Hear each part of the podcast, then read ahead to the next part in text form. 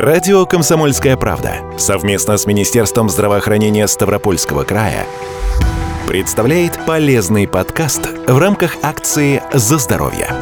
Ахиллово сухожилие – одно из основных сухожилий, которые отвечают за полноценное передвижение человека. Без него невозможно сгибание стопы и ее поворот внутрь. Это движение, возникающее при ходьбе. С учетом постоянных ежедневных нагрузок оно больше всего подвержено травматизации и воспалению. Особенно часто подобные травмы встречаются у мужчин. Средний возраст пациента с повреждением ахиллова сухожилия от 30 до 50 лет.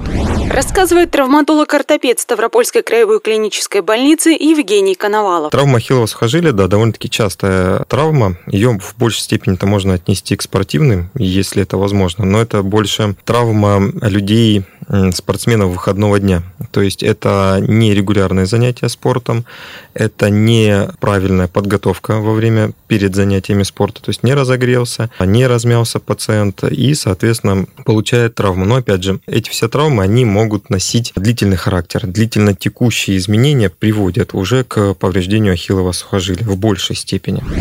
Ахиллово сухожилие идет от икроножной мышцы и прикрепляется к пяточной кости. Нагружено оно всегда, при ходьбе, прыжках, беге, а отдыхает только когда мы сидим или спим. Травма ахиллова сухожилия – это не только разрывы, но и ушибы. Зачастую именно застарелые ушибы приводят к последующим разрывам.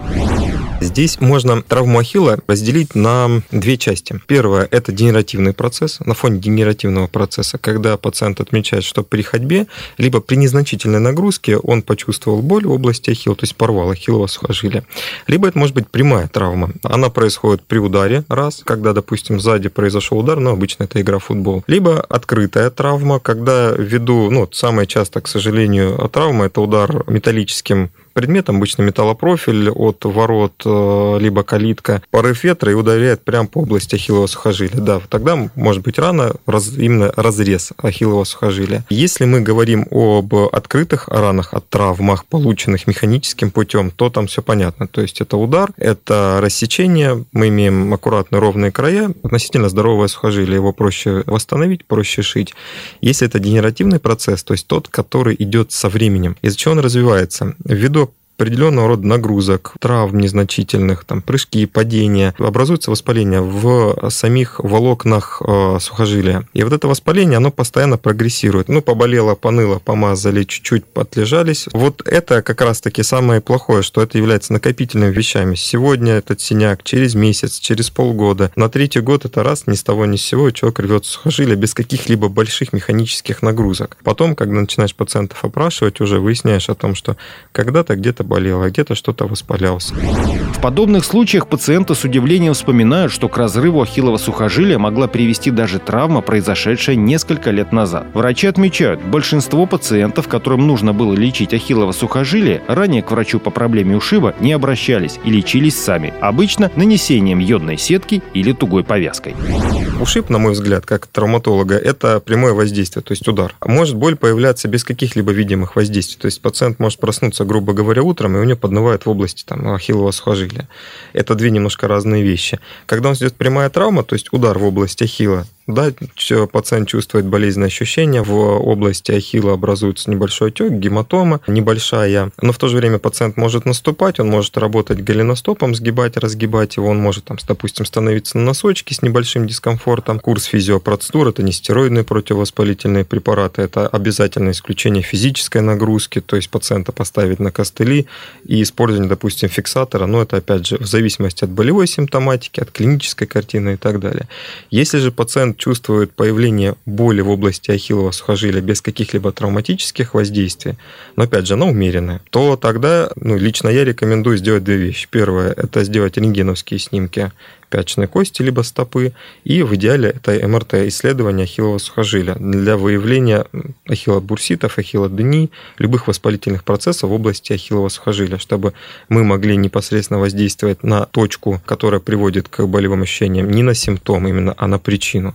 Вот это очень важно, потому что боль можно убрать можно убрать отек, но что явилось причиной, вот это самое главное. И при устранении причины мы тогда пациента восстановим более качественно. Возвращаясь к проблеме повреждения ахиллова сухожилия, возникшим по прошествии нескольких лет, отмечу, теперь вы знаете, что ушиб в этой части ноги – это только первый сигнал к тому, что надо идти к травматологу. Даже в том случае, если боль прошла почти сразу. Раннее выявление воспалительного процесса и такое же раннее начало его лечения избавят в дальнейшем от необходимости хирургического вмешательства. Просто запомните сейчас и навсегда. Даже не очень сильный, по вашим субъективным ощущениям, ушиб ахиллова сухожилия – это серьезный и весомый повод идти к врачу. Самое простое в диагностике – это резаная рана в области ахиллова сухожилия. То есть прямое воздействие, mm-hmm. был удар, допустим, там, любым металлическим предметом. И мы видим рану в области ахиллова сухожилия, мы видим ограничение движения в голеностопном суставе. Можем понять, что ахилл поврежден. Намного сложнее стоит обстановка, когда это дегенеративный процесс, когда человек во время бега, ну, описывают обычно пациенты ощущение удара сзади при условии того, что сзади никто не бил, ничего. Обычно пациент описывает ощущение удара в область пятки, в область силового сухожилия, подкашивается падение сразу же всегда, невозможность согнуть, разогнуть голеностоп. Следующий момент можно самостоятельно проверить. Есть такой симптом Томпсона, когда пациента укладывают на кушетку, ножки свисают на животе, и если взять рукой за икроножную мышцу здоровую, mm у нас стопа самопроизвольно немножко двигается. Когда мы с повреждением ахиллового сухожилия также начинаем массировать икроножную мышцу, у нас движение в стопе не происходит. Это говорит о том, что есть разрыв ахиллового сухожилия. Третий момент, который мы можем диагностику попросить пациента поработать в голеностопе. Может сохраняться небольшой объем движения, очень небольшой, за счет того, что не повреждается так называемая камбаловидная мышца. Это такая небольшая мышца, которая лежит у нас под икроножной. И ее сухожилие крайне-крайне редко, когда повреждается. И обычно это дает такой ложно положительный симптом движения в голеностопе. То есть вроде бы голеностоп, стопа работает, но в то же время небольшой объем. То есть иногда это молодые доктора воспринимают как ушиб, довольно-таки сильное ахиллово сухожилие и не придают этому значения.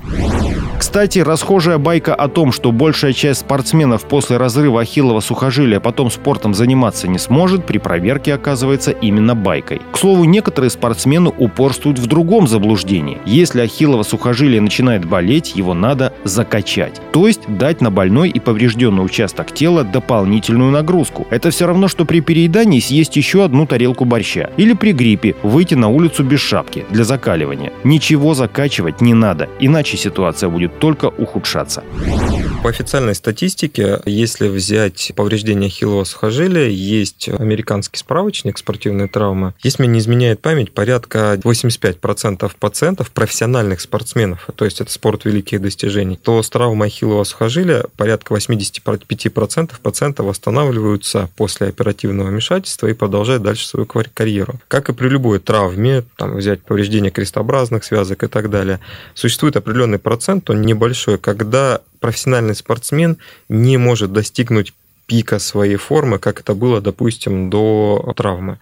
Это порядка 10-20%. Это официальная статистика, и опять же, она характерна для профессионалов, спортсменов, то есть спорт великих достижений. Если мы говорим о обычных людях, если мы говорим о спортсменах выходного дня, либо полупрофессионалах, то, в принципе, восстанавливаемость ну, практически стопроцентна. Поэтому в медицине нельзя говорить о 100%, но 95% возвращаются к обычной своей жизни, к обычному функционированию, конечно. Это Вам... если говорить про оперативные методы лечения, не про консервативную терапию, потому что, на, на мой взгляд, она очень сильно уступает оперативным методам лечения. Операции эти чаще проводятся под местной анестезией. Это позволяет хирургу взаимодействовать с пациентом. Например, он может попросить больного пошевелить голеностопом. Это, с одной стороны, позволяет врачу контролировать ход операции, а пациент, с другой стороны, получает психологическую уверенность в том, что исход операции будет положительным. На проведенной операции снятых швах лечение не заканчивается. Далее обязательно будет реабилитация. После медикаментозной терапии это будет лечебная физкультура, направленная на улучшение движений и моторики голеностопного сустава, улучшение правильности правильности работы икроножной мышцы, походки, постепенная нагрузка сухожилия. В случае с операцией реабилитация будет чуть дольше, чем при медикаментозном лечении, но самое главное в таких случаях выполнять все предписания реабилитолога, поскольку делать, к примеру, 10 приседаний вместо 20 также неправильно, как и превышать предписанный норматив. В завершение несколько слов о профилактике от травматолога-ортопеда Евгения Коновалова.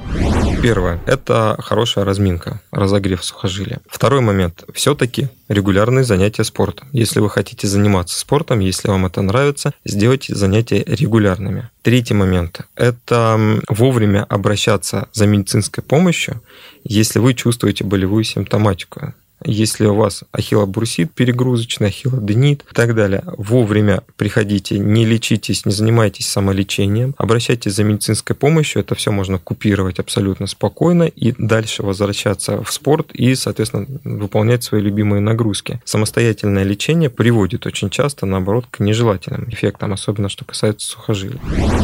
Внимательнее относитесь к своему здоровью не только при посещении аптеки и занятиях спортом, но и все остальное время. И в этом случае бесплатный телефон консультативно-диагностической поликлиники Ставропольской краевой клинической больницы 8 800 700 ровно 74 19 вам понадобится не скоро.